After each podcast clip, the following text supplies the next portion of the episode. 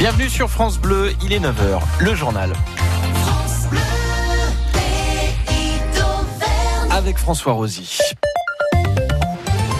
Clap de fin pour une édition du Tour de France complètement folle. Et au moment de refermer le livre du Tour de France 2019, il y a ceux qui se disent qu'encore une fois, Bernard Hinault n'a pas de successeur comme dernier vainqueur français de l'épreuve. Il faudra attendre encore au moins une année de plus pour voir un Français sacré sur les Champs-Élysées. C'est le Colombien Egan Bernal, 22 ans seulement, qui va décrocher le Graal tout à l'heure à Paris, devenant le plus jeune vainqueur depuis 110 ans.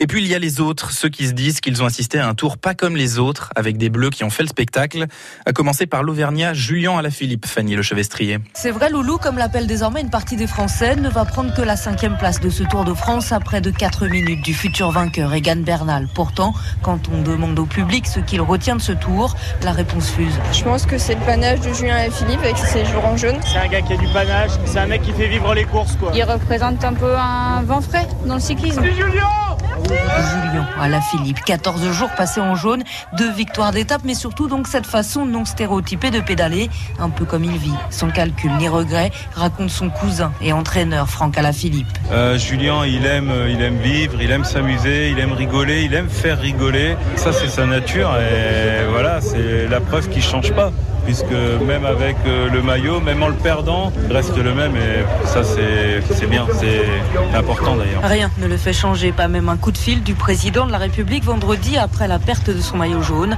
Non, ce soir comme avant, la nouvelle star du peloton devrait partager son bonheur d'être là par quelques figures acrobatiques sur les Champs-Élysées. Si je regarde ce que j'ai fait pendant trois semaines là sur le tour, si on m'avait dit ça avant que je prenne le départ, euh, j'aurais jamais cru. Et une pensée auvergnate également pour le brivadois Romain Bardet qui pourra arborer tout à l'heure son maillot à poids de meilleur grimpeur sur les Champs-Élysées et rester à l'écoute de France Bleu aujourd'hui, hein, émission spéciale Tour de France ce soir entre 19h et 22h. Dernier jour de ce week-end de chassé croisé sur les routes de France. En Auvergne-Rhône-Alpes, Bison Futé classe la journée orange dans le sens des retours comme dans le sens des départs. Les nouvelles règles de l'assurance chômage publiées. Le décret de mise en œuvre de la réforme de l'assurance chômage annoncé le, le 18 juin a été publié aujourd'hui au journal officiel. Ce règlement modifie notamment la durée minimale de travail exigée pour ouvrir des droits au chômage. À partir du 1er novembre, il faudra avoir travaillé 6 mois sur les 24 derniers mois au lieu de 4 mois sur les 28 derniers pour obtenir une indemnisation. On les attendait avec impatience, la fin de la canicule et l'arrivée de la pluie en Auvergne.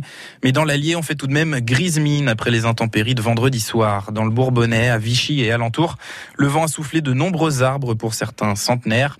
Alors après ces lourds dégâts, que faire Le maire de Bellerive-sur-Allier, François Sennepin. Quand vous avez des choses comme ça, vous pouvez toujours vous dire, bon, c'est la fatalité, c'est un phénomène climatique, on n'y peut rien.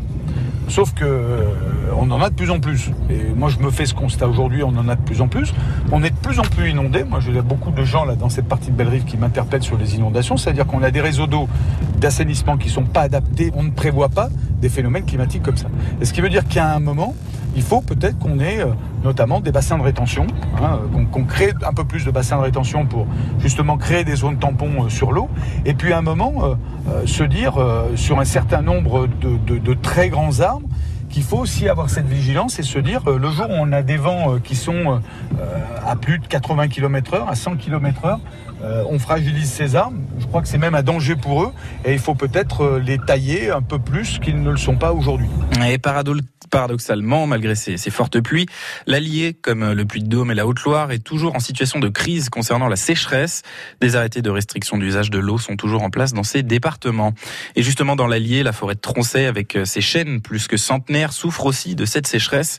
Pour la première fois, l'ONF a dû prendre un arrêté exceptionnel pour prévenir les risques d'incendie. Toute circulation de véhicules à moteur est interdite dans la forêt. Tous les travaux qui impliquent un engin à moteur sont également suspendus jusqu'aujourd'hui. Des mesures exceptionnelles pour une forêt prestigieuse, Claudie Hamon. Troncet a même reçu l'an dernier le label Forêt d'exception pour la qualité de ses chênes, plusieurs fois centenaires, et son mode de gestion exemplaire.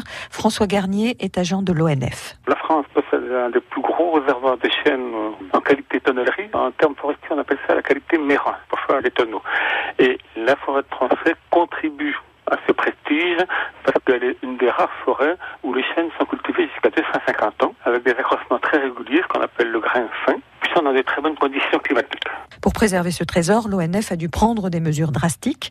Les promeneurs sont toujours autorisés, mais pas à n'importe quelle condition. On, fait appel à la vigilance des gens, on fait appel, comme vous dites, au bon sens.